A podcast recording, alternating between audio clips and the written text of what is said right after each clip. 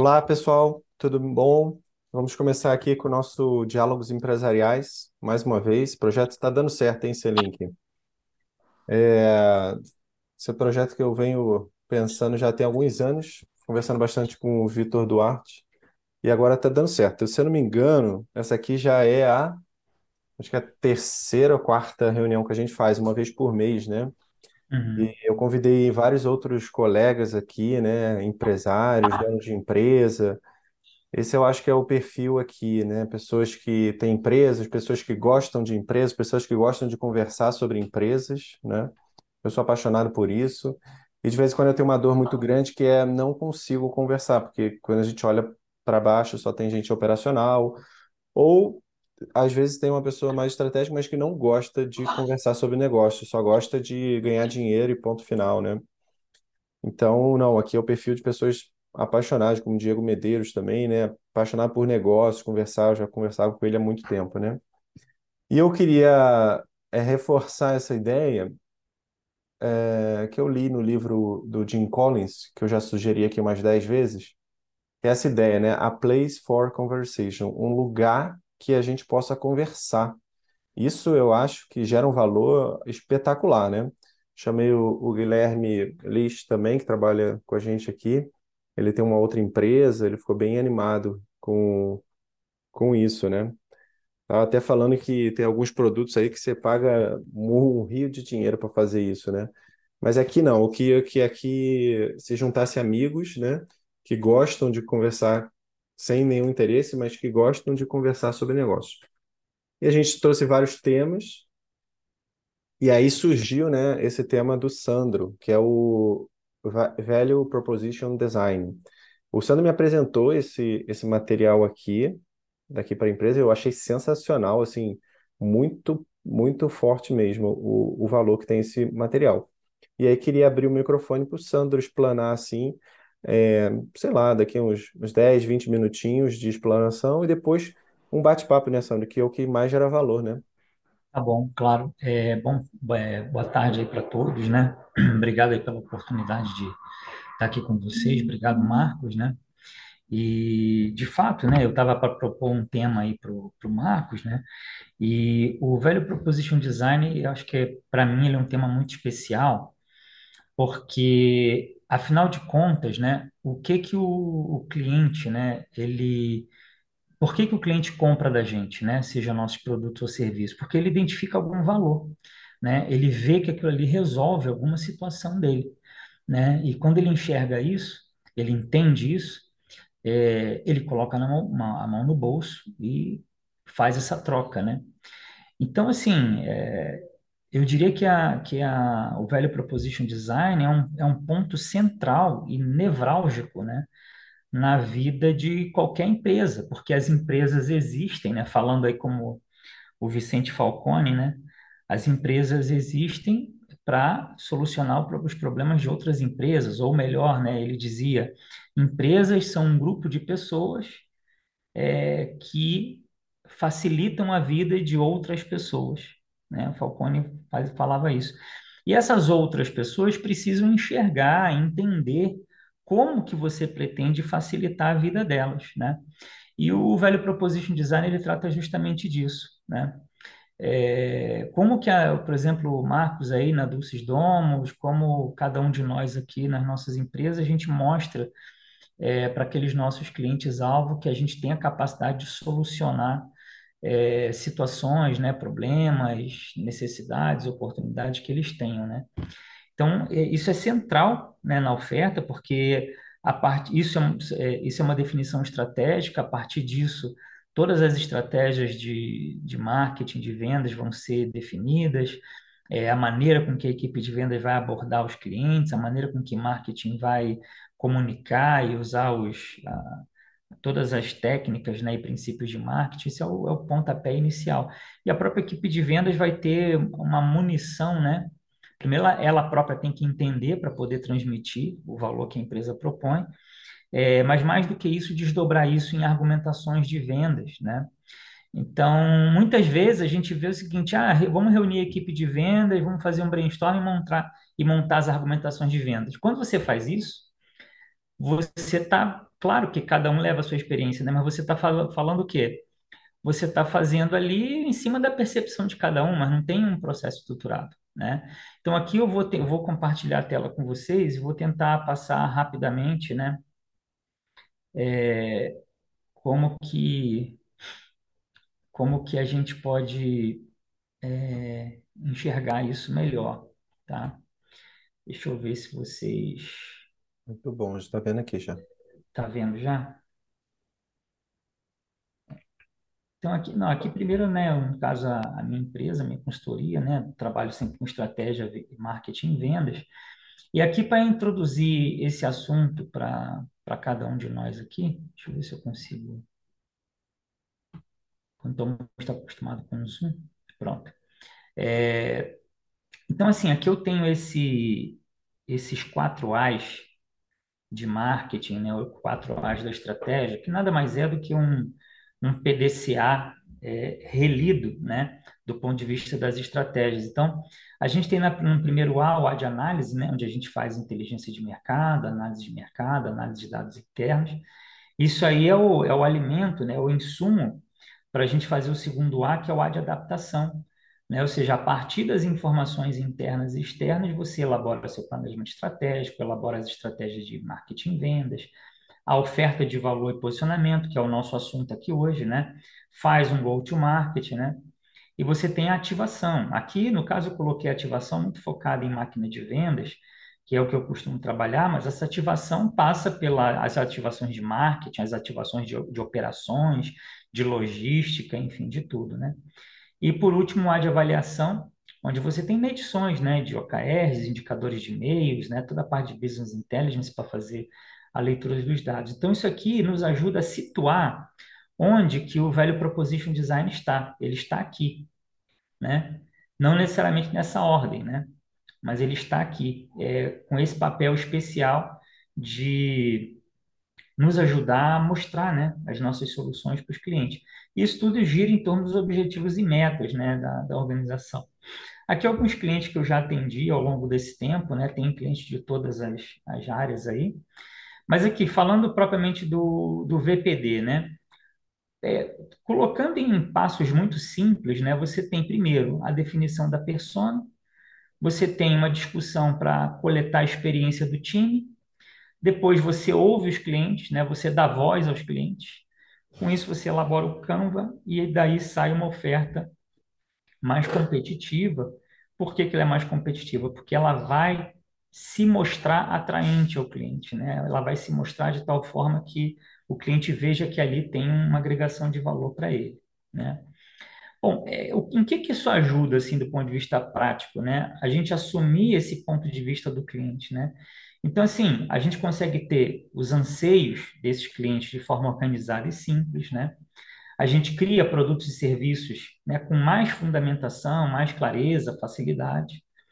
A gente faz os clientes perceberem esse valor, porque tem aquele ditado, né? É, não basta que a, a, a mulher do rei seja honesta, ela precisa parecer honesta, né? Então, assim, o nosso produto e serviço pode ser excelente, né? Mas se ele não é percebido como tal pelo, pelos clientes, não adianta nada, né? E eu que sou engenheiro, eu sei muito bem que os engenheiros são péssimos nisso, né? Porque os engenheiros são apaixonados por seus produtos, muitas vezes os produtos são realmente maravilhosos, mas não é colocado de uma maneira clara, né? Para quem vai consumir. Ter uma comunicação mais assertiva com o público-alvo, né? Fazer a equipe de colaboradores entregarem o valor prometido, ou seja, poxa, se eu criei uma proposta de valor, a primeira coisa, os meus colaboradores conhecem essa, essa proposta de valor para que no momento em que eles estejam atuando, eles saibam o que, que realmente nós temos que entregar, qual é o nosso compromisso de entrega para os nossos clientes, né? E desenvolver novas soluções, quer dizer, poxa, a partir do momento que eu tenho maior conhecimento dos meus clientes, né? eu é, sou capaz de desenvolver soluções, né, produtos novos, né, ou melhorar os que eu já tenho, né. Bom, para isso a gente tem a proposta do Canva, né, que acho que todo mundo conhece. É o meu, é quase que o meu livro de cabeceira, né? Esse, esse livro aqui que é famoso, cadê? É o Eu Velho só. Proposition Design, tá desfocado, né? É, depois você mostra. Esse, Depois eu mostro. Esse, esse livro, ele é muito mais um, um manual do que um livro, assim, né? Claro que a gente pode ler e tal para se inteirar, mas ele é um manual de trabalho mesmo, né? Uhum, Então, assim, esse Canva da proposta de valor, ele parte do entendimento do perfil do cliente, dos anseios dele, né? E a gente sabe, isso aqui já está muito divulgado, né? Entender tarefas, dores e ganhos. E o mapa de valor, que é aquilo que eu vou entregar, né? Que eu pretendo entregar para o meu cliente. Ou seja, eu tenho que ter soluções para essas tarefas, eu tenho que ter remédio para essas dores, eu tenho que ter itens que promovam os ganhos que ele deseja, né? Então, aqui a gente cria é, o valor. E aqui a gente tem um encaixe, né? Tem que encaixar uma coisa com a outra né? E todo esse esquema é o que a gente chama de Canva de proposta de valor, né? É, aí aqui eu trouxe um exemplo, tá? É, de que, que é essa persona, né? É, então eu tive um cliente que ele vendia insumos é, para um público que eram fabricantes e instaladores de toldos, né? Um cliente que vendia aquelas lonas, né? Aqueles materiais assim para quem produz e instala todo. E ele precisava, né? A equipe de vendas interna, externa dele tem que estar abordando esse pessoal o tempo todo. A rede social dele tem que estar falando com esse pessoal, o próprio, o próprio website, as argumentações de vendas, né? E aí, como é que a gente faz? A gente reúne ali a equipe, toda a equipe de vendas, né? E fala, tá, qual é a pessoa típica com quem você conhece? Me conta um pouquinho. Em todas as visitas que você faz, qual é mais ou menos o, o perfil desse cara? Né? E a gente faz um perfil demográfico, um perfil comportamental e um briefing para entender um pouco melhor, né? Isso aqui é, são insumos valiosíssimos para depois você disparar todas as suas ações, né? Então, por exemplo, ah, eu falo perfil demográfico. Olha, esses fabricantes e instaladores de toldos geralmente têm de 45 a 65 anos, são homens, têm um ensino médio, né?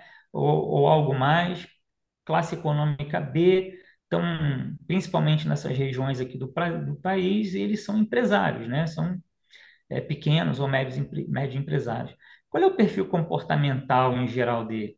Ah, geralmente é um cara mais conservador, ele é empreendedor, ele é muito comunicativo, aquela pessoa que, né, é, levantou a sua empresa fazendo suas próprias vendas, né?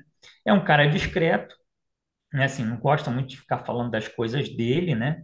Ele é informal, né? Vai direto ao ponto, ele não tem tempo para perder, porque ele já tem que a- atender um outro cliente ali.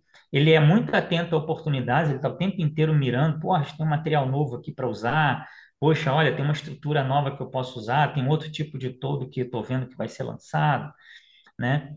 E está sempre na correria, porque ele tem que fazer instalações em um monte de lugares ao mesmo tempo, a equipe dele também, né?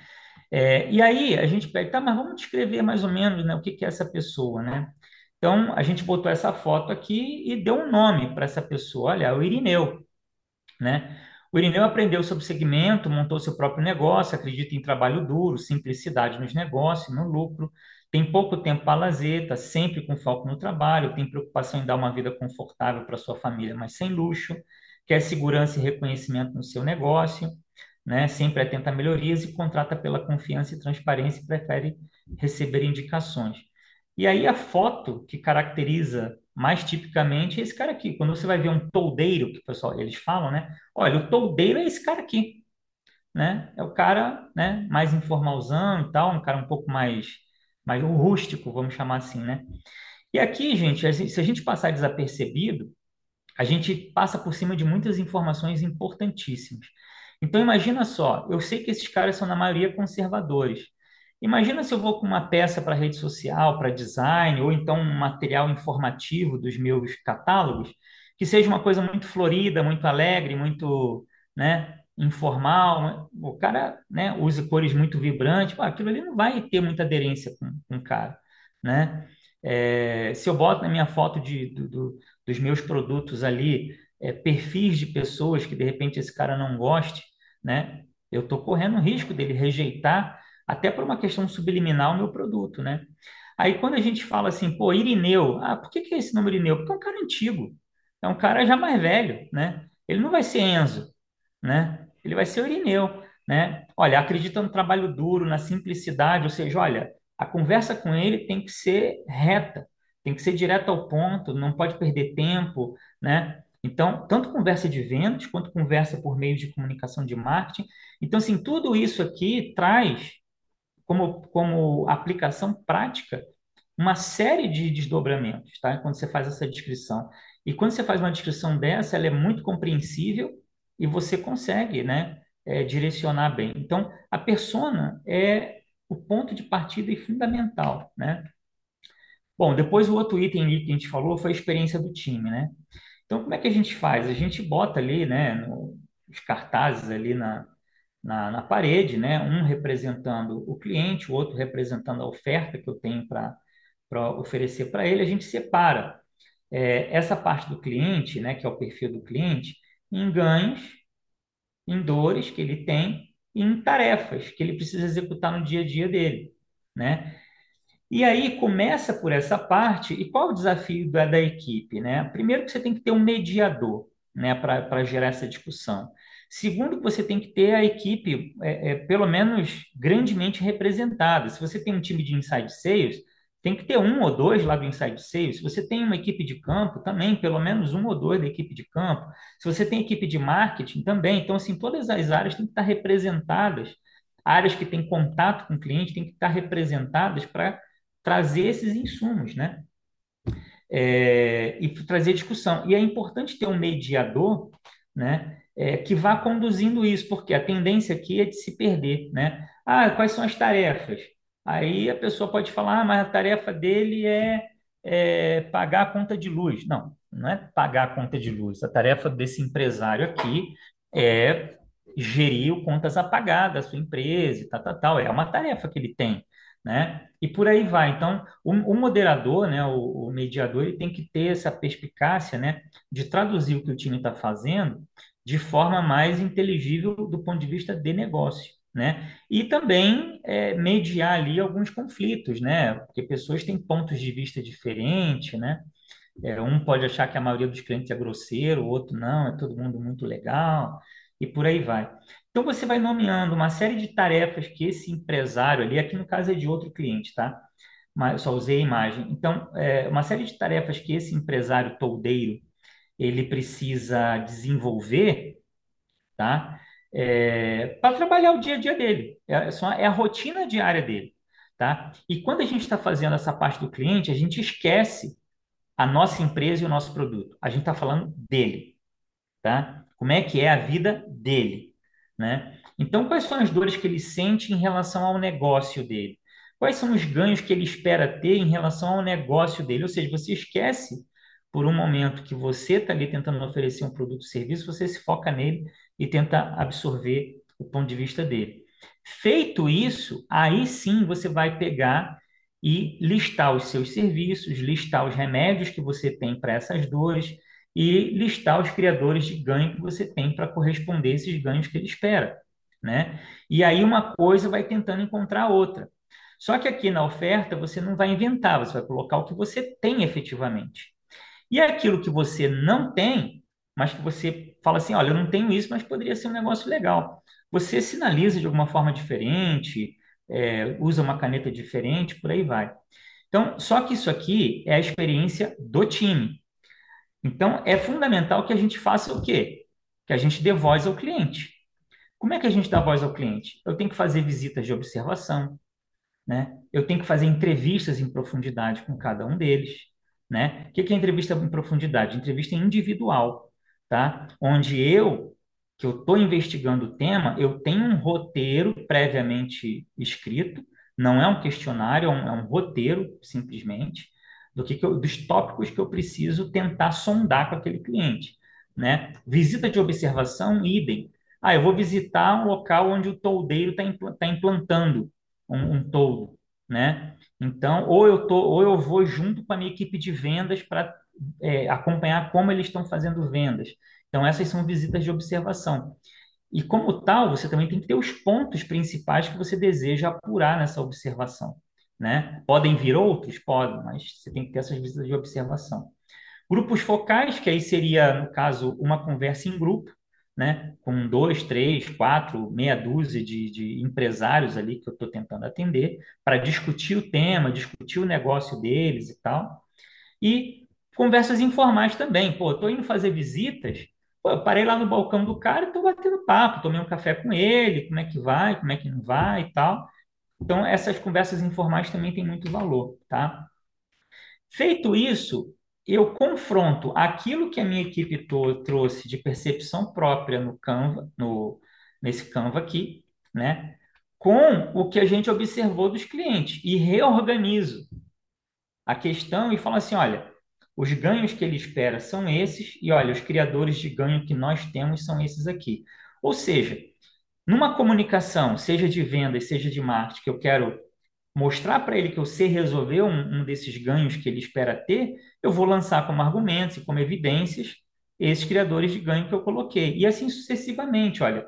Eu tenho tarefas do dia a dia que ele tem que executar e os meus serviços ajudam, eh, facilitam a vida dele nessas tarefas. Olha, ele tem grandes dores, grandes preocupações, que são aquelas coisas que são as últimas coisas que ele quer que aconteça. Ele tem pavor de que isso aqui aconteça. Tá, quais são os remédios que eu ofereço para ele que podem é, aliviar essas dores, podem prevenir que ele passe por essas dores, né? Então você faz com a voz do cliente e com aquela experiência da equipe, você faz um batimento entre um e outro e chega a um, a um Canva final, tá? Então, assim, de forma muito, né, muito resumida, é, é isso, né? É a proposta de valor. Para construir isso que eu acabei de montar, assim, muitas vezes são vários encontros, né? De- dependendo do, do volume de horas, dependendo do volume de pessoas disponível, né? É, isso pode demorar vários ciclos aí de, de reuniões, de investigações. Você tem que agendar visitas, tem que criar roteiro e tudo mais, né? Mas aqui eu acho que dá para ter uma, Uma uma visão, né? noção geral, né? Sim, sim. Se você puder é, descompartilhar a tela, Sandro. Tá. Sensacional esse tema aí, eu gosto muito. É, anotei uma, Deixa uma pancada de coisa aqui. É no. Tem um vermelhinho que se chama Stop, Tem- Stop Screen, eu acho. Alguma coisa assim. Aqui, deixa eu Você, ver. você, Chat. se Calma aí. eu, se eu É, se contar. você puder falar, fazer, que eu não estou habituado com o Zoom, cara. É, não, não vou ver conseguir. uma. Mas tudo bem. Calma aí, stop. Rodrigo Moura, que bom que você está por aqui. Diego Medeiros também. Muito bom. Pronto, achei. Selink, eu pensei que você ia, dar- ia dar uma saída, mas não, não deu, que bom. Tá, Selink, tá fechada o seu áudio. Tá fechado. É, muito bom, hein? Agora, a, ali que você estava falando, Sandro, quando a gente fala de tarefa, eu vi na internet falando também de job, né? Essa tarefa é a coisa que, que o cliente tem que executar, né? Exato. Tipo, eu tô com sede, então eu tenho que ter alguma coisa que mate a minha sede, né? É, pe- pegando esse cara ali que eu dei exemplo do cara que fabrica e instala toldos, né? Uhum, Vamos entender como é que é a rotina cotidiana dele, né? Como é que é o dia a dia dele?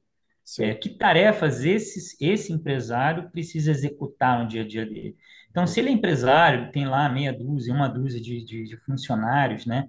Que fazem a fabricação e alguns outros fazem a instalação dos toldos, né? Uhum, ele, ele como empresário, ele passa por que tarefas, né? Olha, vamos dizer que seja uma, uma micro, pequena empresa. Olha, ele tem que fazer contato com o cliente, ele tem que fazer contato com o fornecedor, ele tem que selecionar fornecedor, ele tem que ver o quantas a pagar, o quantas a receber, uhum, ele tem que, enfim, fazer toda uma rotina diária, é, ligada diretamente ou não com o core business Uhum, dele, né? Por que ligada ou não? Porque, por exemplo, se eu tenho um procedimento que eu facilite o contas a pagar dele, pô, eu estou ajudando, cara. Pode não ter a ver com o meu core também, mas eu tenho um sistema de cobrança que é ágil para ele, então facilita a vida uhum, dele no contas a pagar.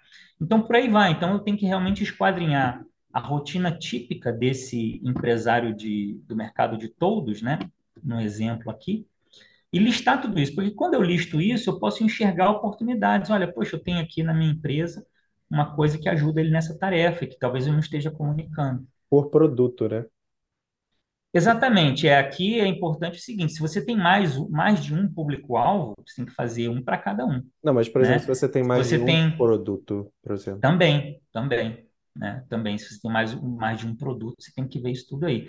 Você pode olhar do ponto de vista da tua oferta geral, ou seja, o teu, o teu mix de produtos resolve o que para aquele cara? É. né? Se você pudesse Então você, mostrar, Sandro, aquela, Uhum. aquele trabalho que você fez de um determinado cliente ali, que tá ali o, as dores e as. Foi muito bacana aquele mapa ali. Você até botou com as cores, um que vai ao encontro do outro, né? Sim, deixa eu dar uma olhada aqui, compartilhar É, de novo. é. E, e aí você falou assim, cada um tem que ligar, tem que ligar necessariamente. Eu acho que é o slide Você está 10. falando esse aqui? É, esse aí é sensacional. Esse aí é o, o mapeamento, né? Aí é a É. solução. Aí é Quer o dizer, aí é resultado final. o. Esse aqui é o resultado final, né? É. Então, esse resultado aqui final foi bem bacana porque, por exemplo, serviços, é, terapia ocupacional. Aí, eh, você Uhum. falou, ela tem que ligar Sim, com a tarefa, né? O serviço, exato. que é o produto, né? Ela tem que É. ligar com a tarefa. Isso. Aí o que que Mas, acontece? O que que você faz aqui em relação a isso? Aqui eu estou mostrando só um desenho esquemático, né? aham, Mas na prática, o que que a gente faz? A gente tem que pegar isso aqui e analisar uma escala de prioridade, né? aham. É, ou seja, das tarefas, quais são as mais importantes e as menos importantes que o cliente executa? Das Ah, dores e legal. ganhos, a mesma coisa. E depois eu tenho que falar, bom, dessas mais importantes, o que que eu ofereço diretamente?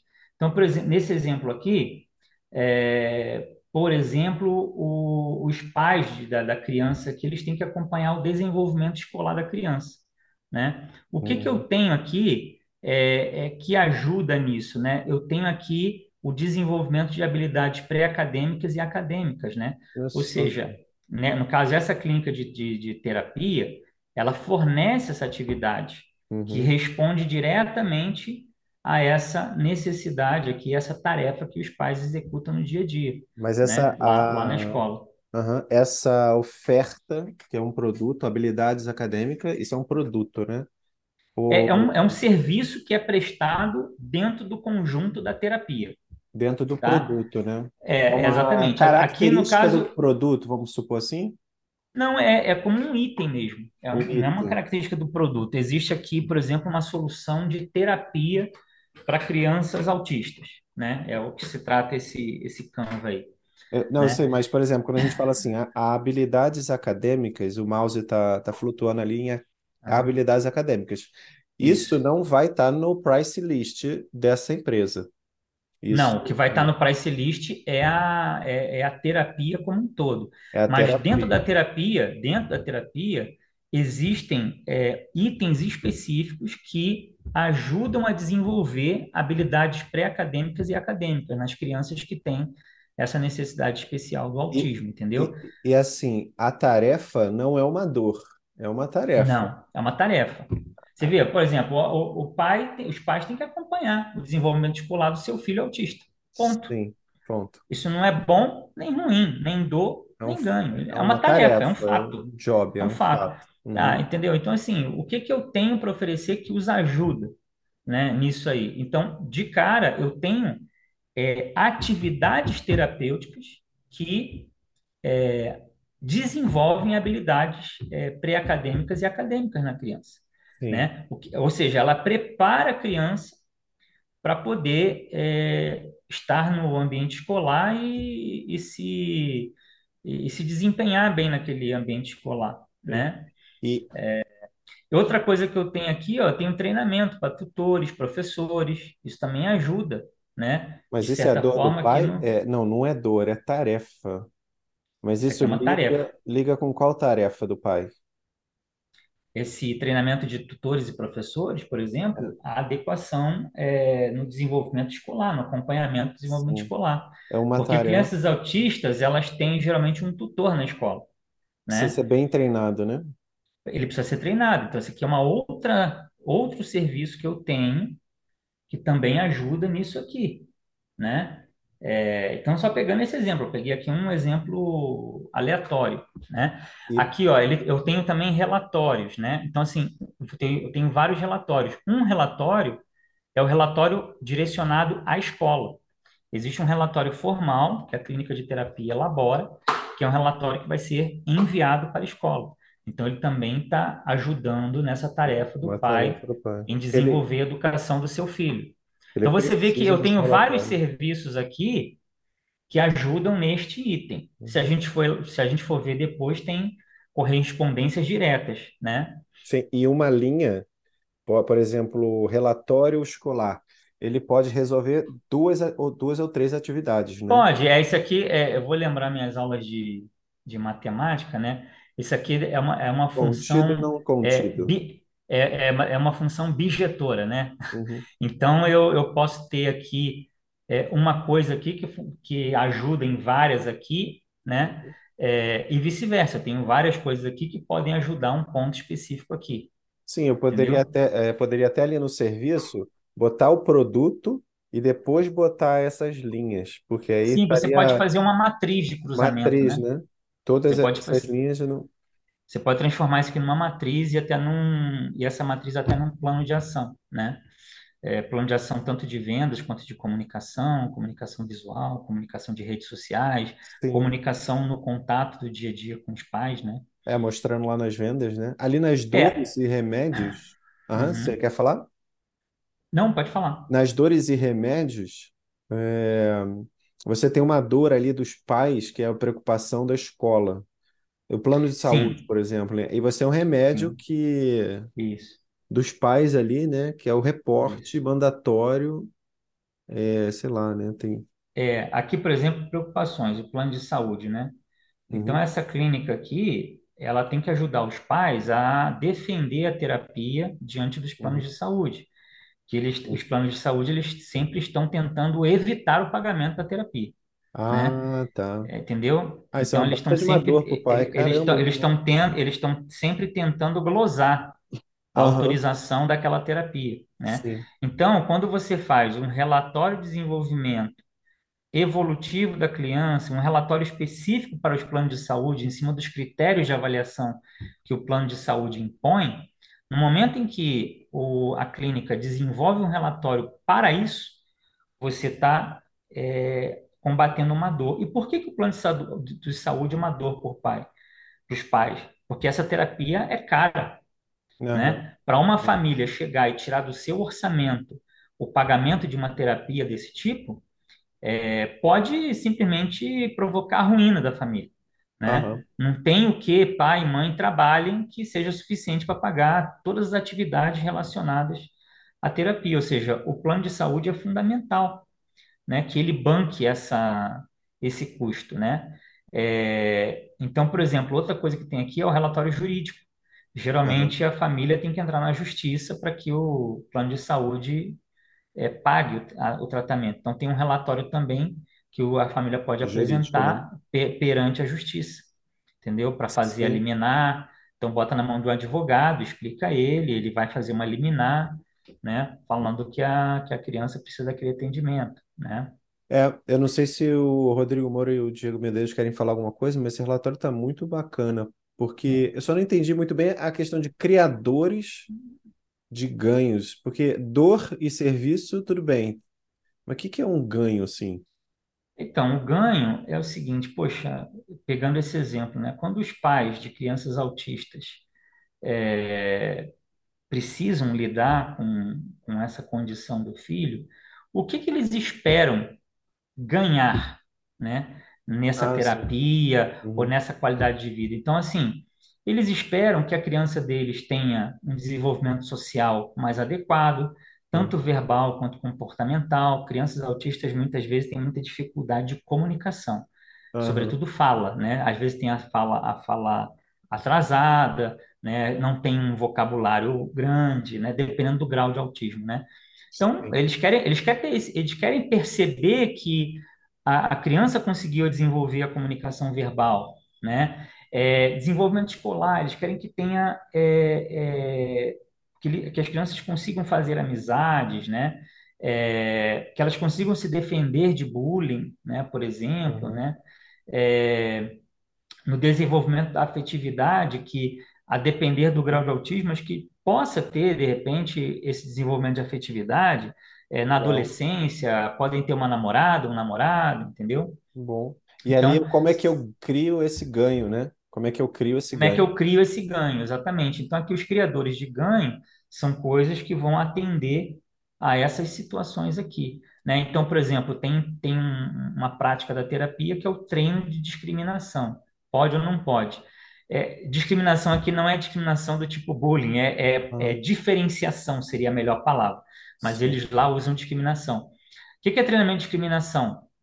Por exemplo, ah, você tem é, essas crianças que são muito expostas, por exemplo, a abuso, né? Abuso sexual, abuso moral, né? Então, o que que pode e não pode? Então, por exemplo, pô, a criança está com vontade de fazer xixi, abaixa as calças e faz xixi no meio da sala.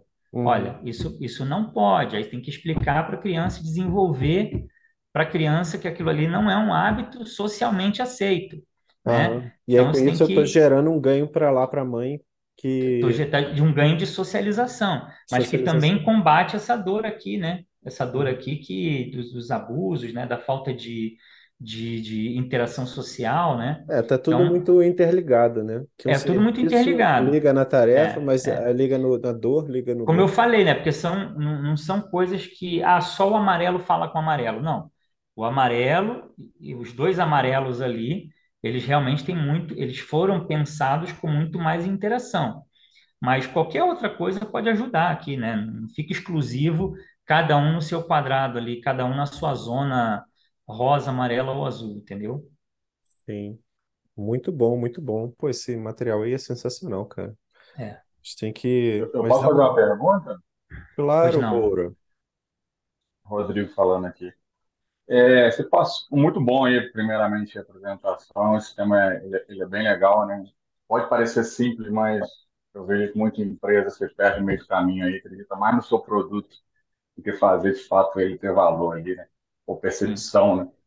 Para o cliente. A, a minha dúvida é, eu acho que você comentou, mas, mas passou rápido, eu queria que você aprofundasse um pouquinho mais sobre como é que mede isso depois, né? Você falou, ah, vai criar lá os, os, os indicadores, etc. Quais são os principais que você né, nas consultorias que você dá aí, normalmente as empresas acompanham para ver se, né, essa implementação está tendo sucesso. É, por exemplo, aqui, é, quando você fala de um produto ou de um serviço que é vendido, né? É, porque esse, esse mapa que a gente está mostrando aqui, ele é a ponta do iceberg, né? Você tem que fazer uma série de desdobramentos para baixo disso. Quais são os desdobramentos, né? É, primeiro desdobramento é um plano de ação, como é que você implanta, né, é, corretamente cada criador de ganho, cada remédio, de tal forma que de, efetivamente solucione e seja percebido pelo cliente.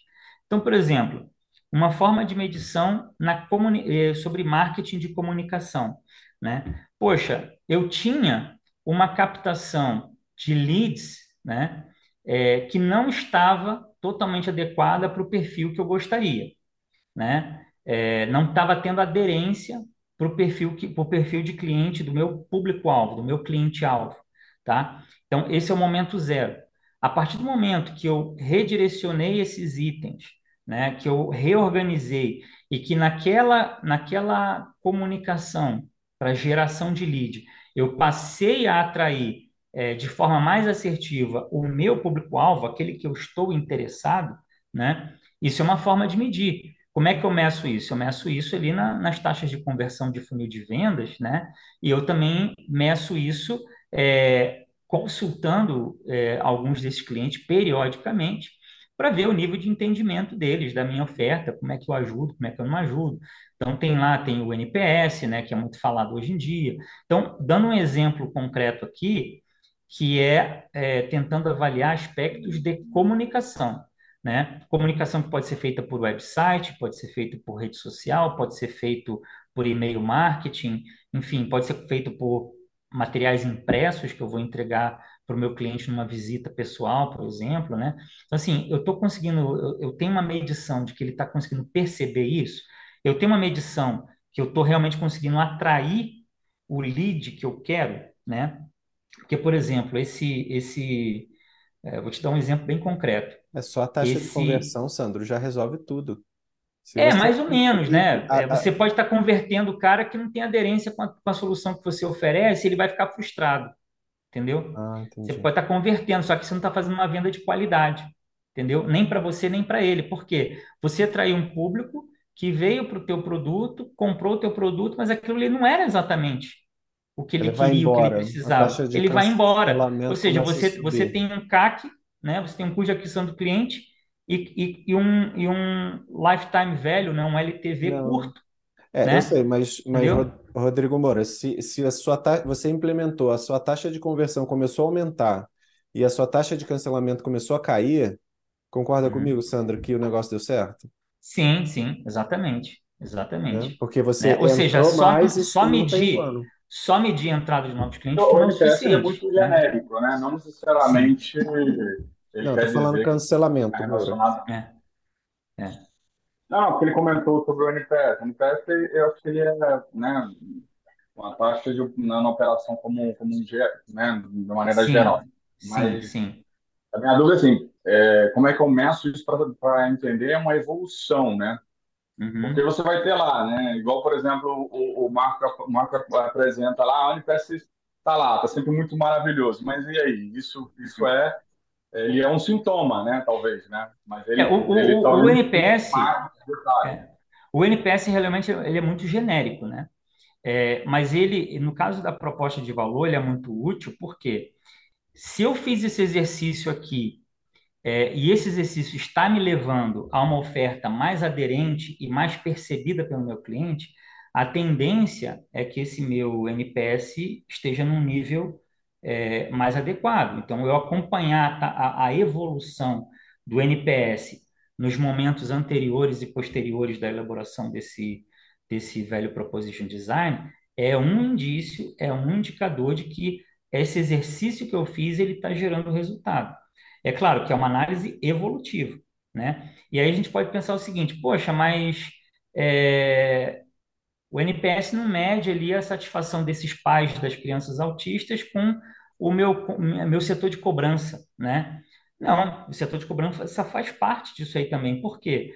Porque você tem um público-alvo muito específico de, de pais que estão é, sensibilizados, né, fragilizados por uma determinada situa- situação, e a cobrança que você faz tem que ser diferente, né, para isso aí, e o apoio que você dá também para que o plano de saúde dele pague você não tem que cobrar deles, tem que cobrar do plano de saúde, né? Então, a ajuda que você presta em relação a, a esse pagamento colabora também lá com o NPS. Mas eu concordo contigo que é um indicador geral, isso aí sem dúvida nenhuma, né? É, como é que você vai medir? Em coisas mais qualitativas, você vai ter que estar é, fazendo pesquisas constantes com esses clientes, entendendo, né, é, como é que eles estão percebendo, né?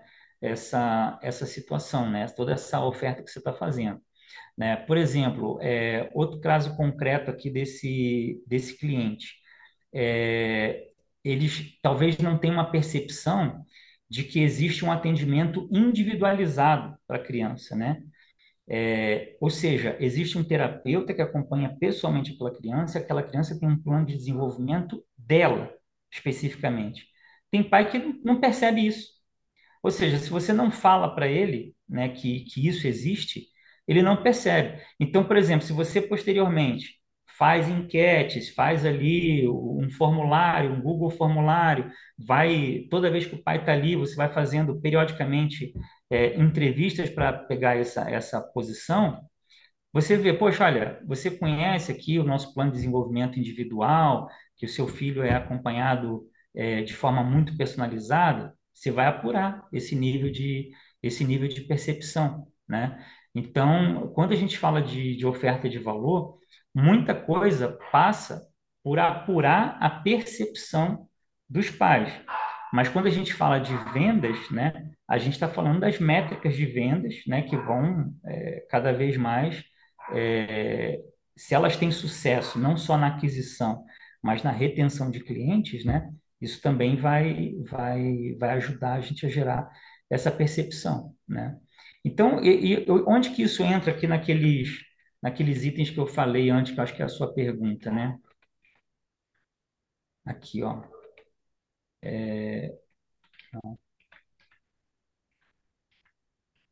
Cadê? Não, acho que está naquela rodinha ali, né? Isso aqui, né? Então, por exemplo, eu tenho os OKRs, indicadores de e-mail, os indicadores é, de funcionamento ali da, da, da empresa, né? Então, vamos pegar ali o- novamente o exemplo dos, dos fabricantes de toldo, né? Então, quando eu tenho ali todos os dados de vendas, de relacionamento com o cliente registrados, né, aquele fabricante de todo, ele vai ver que aquele material que eu estou fornecendo para ele está tendo um feedback mais interessante do cliente, eu estou tendo mais vendas com o material que ele usa meu. Quando ele usa um material de outro fornecedor, não é tão, tão adequado assim. Significa que o cliente dele tem uma percepção melhor do meu produto como fornecedor para ele. Consequentemente,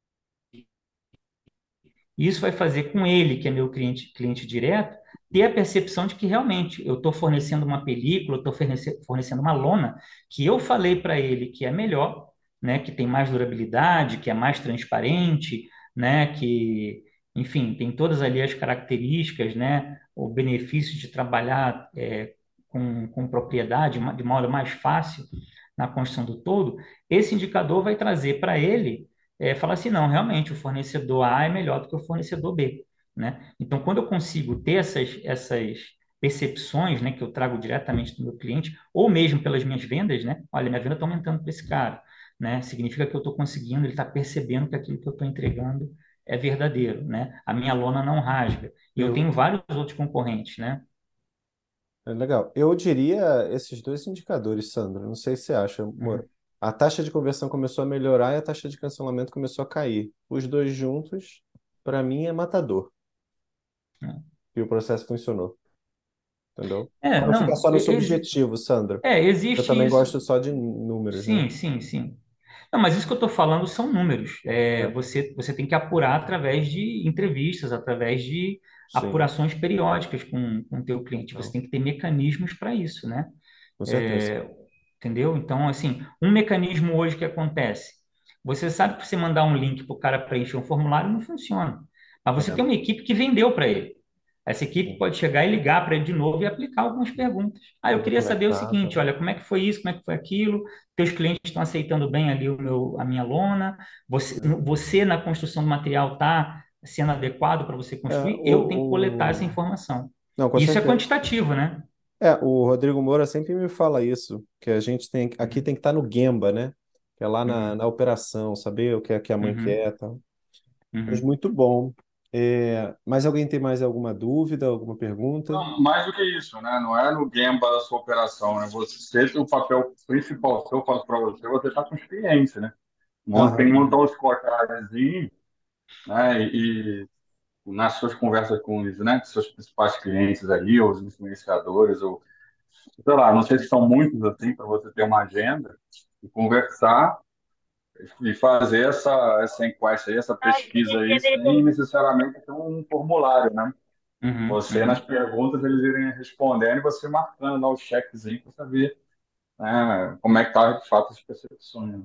É que isso, isso também, Rodrigo, vai mudar muito dependendo da característica do produto ou do serviço. Por exemplo, se eu estou falando de produtos que são bens de consumo, né, é, bens de consumo de, de, alto giro, por exemplo, né, não bens de consumo duráveis, por exemplo, pode ser diferente também. Ah, eu estou falando de bens de consumo de alto giro, né? Poxa, eu estou falando de um mercado de massa, né? Então, eu tenho, eu, eu tenho público suficiente para eu fazer pesquisas, né? O meu, o meu call center, né? Eu posso ter uma célula dedicada a, a esses meus clientes, que são meus distribuidores, são os meus varejistas, né? É, que eu vendo o meu produto de bem de consumo, para saber como é que eles estão é, interpretando e vendo como é que é, o meu produto está sendo é, interessante para eles e para a clientela deles, né? Então eu tenho que ter essa medição e eu consigo ter essa medição porque a base amostral é grande, porque eu tenho muita gente que compra esse produto, eu posso fazer essas, essas apurações por telefone e como o Marco falou, eu posso fazer também as apurações por recorrência de compra, por aumento de ticket, esse tipo de coisa, né? Mas vamos pegar um Mas, exemplo oposto, né? Por exemplo, oposto, é, que é o do Marcos, assim, que é um, um serviço isso, isso. Nicho, né? Exato. Teoricamente, menos público, um público mais Exatamente. heterogêneo. Exatamente. É, é uma, eu, eu né, conversei com ele já, eu acho que isso aí é uma uhum. função dele, né? Uhum. né? De estar na linha de frente ali, né? Exato. Entendeu? Então, assim, Vai não tem uma... A percepção sem filtro, né? E sem filtro. É, né? é, não, não tem uma fórmula de bolo, sabe? É porque cada tipo de produto, cada tipo de situação, produto ou serviço, vai requerer um olhar específico da maneira mais adequada. Então, pegando até o exemplo do Marcos, né? Ele tem já centenas de clientes, né? Então, assim, o Marcos pessoalmente não vai conseguir conversar com todos eles. E talvez o Marcos também, para para esse tipo de apuração, não seja a pessoa adequada, porque a pessoa pode se sentir inibida de falar para o Marcos o que está gostando ou não está gostando do serviço dele, né? É, porque pode achar assim, ah, não, vou falar que não gostei conhece, disso, é, eu vou falar que não gostei disso, aí ele é o dono da empresa, ele vai falar que não, mas que é assim, que é assado. Você já pode achar que vai entrar num debate. E quando você vai apurar isso, você tem que simplesmente ouvir fazer perguntas, ouvir e anotar. Não é hora de você é, apresentar contraponto ou falar que, que não é bem assim, não, não é a hora.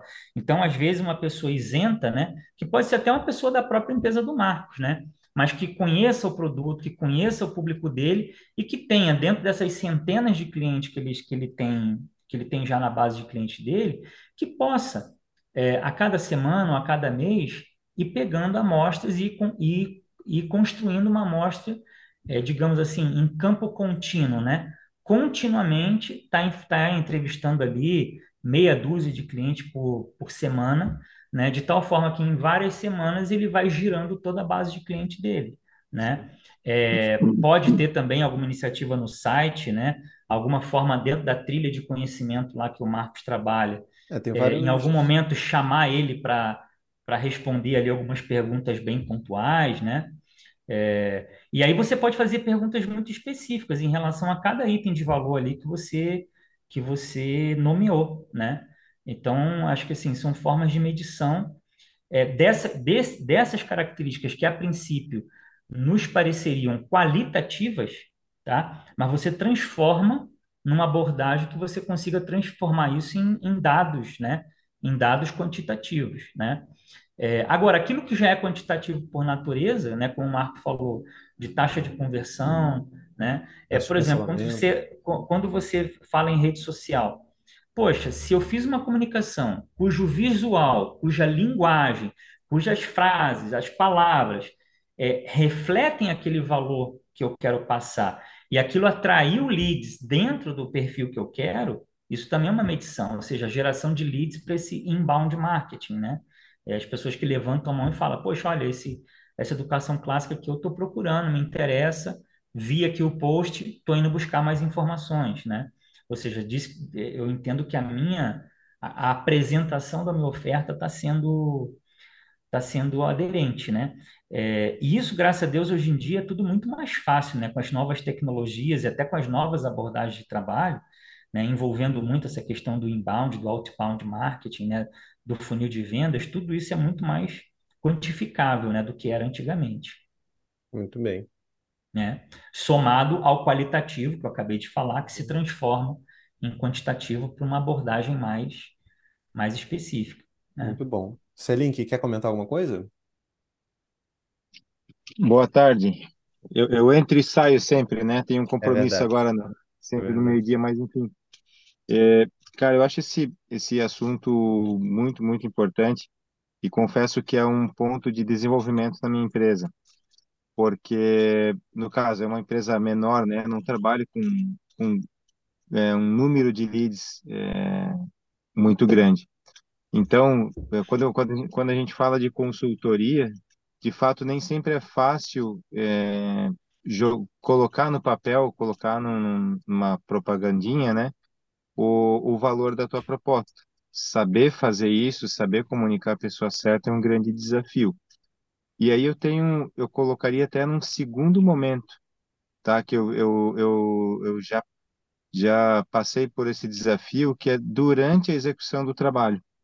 Então, quando você está executando o trabalho, é, um dos desafios que eu, eu já conversei com vários consultores, eles também sentem isso, é de você engajar a equipe, né?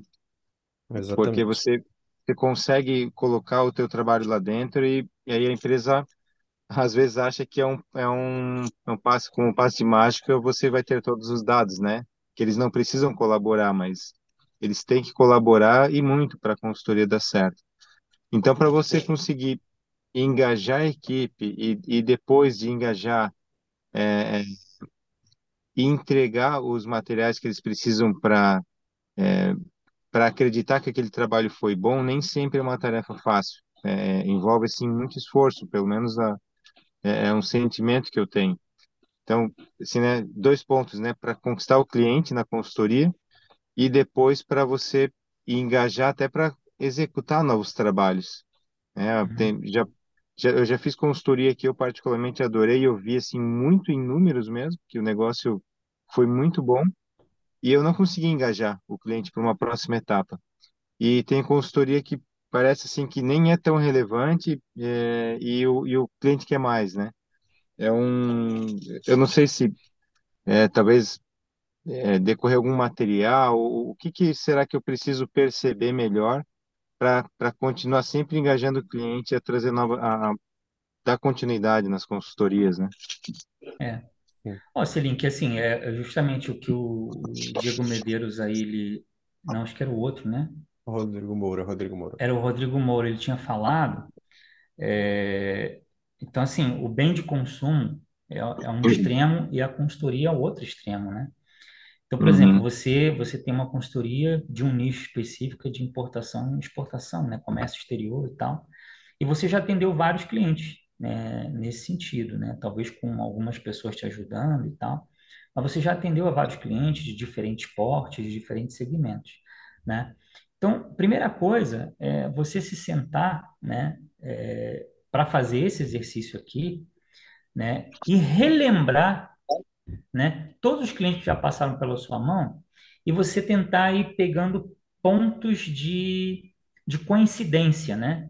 É, entre esses perfis de cliente, entre as necessidades que cada um te apresentou, as dores típicas que cada um é, te apresentou. Então, assim, no teu segmento, por exemplo, é óbvio, óbvio dizer que, pô, ele está avaliando se o cara tem a documentação 100% certa ou se tem alguma falha de documentação, né? Isso é uma dor dele, né? Qualquer falha de documentação pode implicar ele não receber a carga e pode implicar ele ele ter até multa, né? Então, isso é uma dor. Então, assim, isso está lá listado nas suas, na, na, na, nos seus serviços, que você tem remédios para aquelas dores.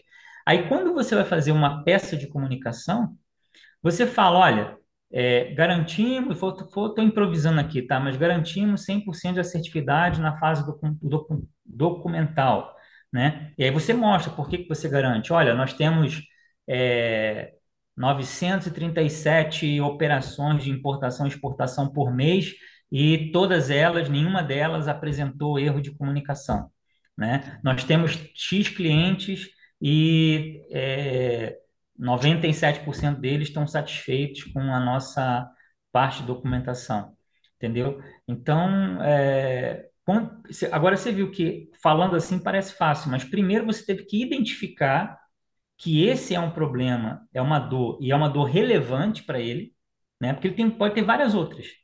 Mas qual é aquela dor realmente, dor de dente, né? Aquela que incomoda muito, né? Ah, essa é uma delas? Tá bom. E agora eu estou comunicando isso para poder pegar outros clientes, e eu estou comunicando também aos clientes que eu já tenho, para ver se eles estão percebendo que a minha assertividade em documentação é, é excelente. Eles estão percebendo isso? Tá, estão percebendo. Beleza, então eu faço essas duas coisas e desenvolvo isso aqui. Então, você vai fazer um folder institucional, você vai fazer uma apresentação institucional, você tem que estar tá destacando tarefas, ganhos, dores, que sejam aquelas mais relevantes para o seu cliente e que você sim tem capacidade é, para atender aquilo, né? O, só comentando sobre isso, Sandro, até para a gente acabar também, já está mais de uma hora aqui. É, eu, eu fico pensando que fala-se muito do marketing como um funil, mas Uhum. agora muita gente também está falando como uma ampulheta, que tem um Uhum. funil, e aí ele entrou, aí você vira ele, né? Ou Sim. seja, você pega a sua base de clientes atuais, aí a gente faz isso aqui, né? E tenta olhar ali como oportunidade para gerar lead, Sim. e Sim. daqui no futuro aquele lead gera uma oportunidade de novo. E aí você É porque fecha, o, fu- é porque o funil de vendas entendeu? ele tem, ele tem muito viés da prospecção de novos clientes, né? É, não, tentando trabalhar a Então, base que já está dentro. Por exemplo, exatamente, uma mãe, exatamente. Uma mãe tem hoje uma criança aqui de 8 anos, mas ela tem um irmão de 5. Ano que Uhum, vem, esse irmão vai ficar com 6 anos. sim, E ele já poderia estudar aqui, entendeu? sim, sim. Você tem, Então, isso tá é, dando muito certo aqui. Pelo menos é uma sim, com ideia assim, né? certeza. É. E só uma pergunta, então, até para investigar ainda mais na questão que o, que o Moura colocou. Você tem hoje aí é, é, essas, esses questionamentos recorrentes a, quanto à satisfação de aspectos concretos da, da tua prestação de serviço aos pais e que você Sim, possa é. transformar isso em, em dados estatísticos? sim, a gente tem uma base de mais de 600 respostas em NPS, né? Tá. Então, ali tem de tudo que você quiser, né? Então, tem então, então, assim, eu acho que essa forma de você aferir que a tua oferta de valor está sendo percebida, reconhecida concretamente, é através disso aí. Então, tem que ter esse investimento de você ter meios de, é, de coletar isso, né? De coletar isso Maravilha. para você poder fazer avaliação. Quando a gente fala em. OKR ali, por exemplo, né? Pô, eu posso ter um OKR que é, é, sei lá, no teu negócio aí, é, pode ser a, a, sei lá, a satisfação dos pais em relação a- aos horários da aula.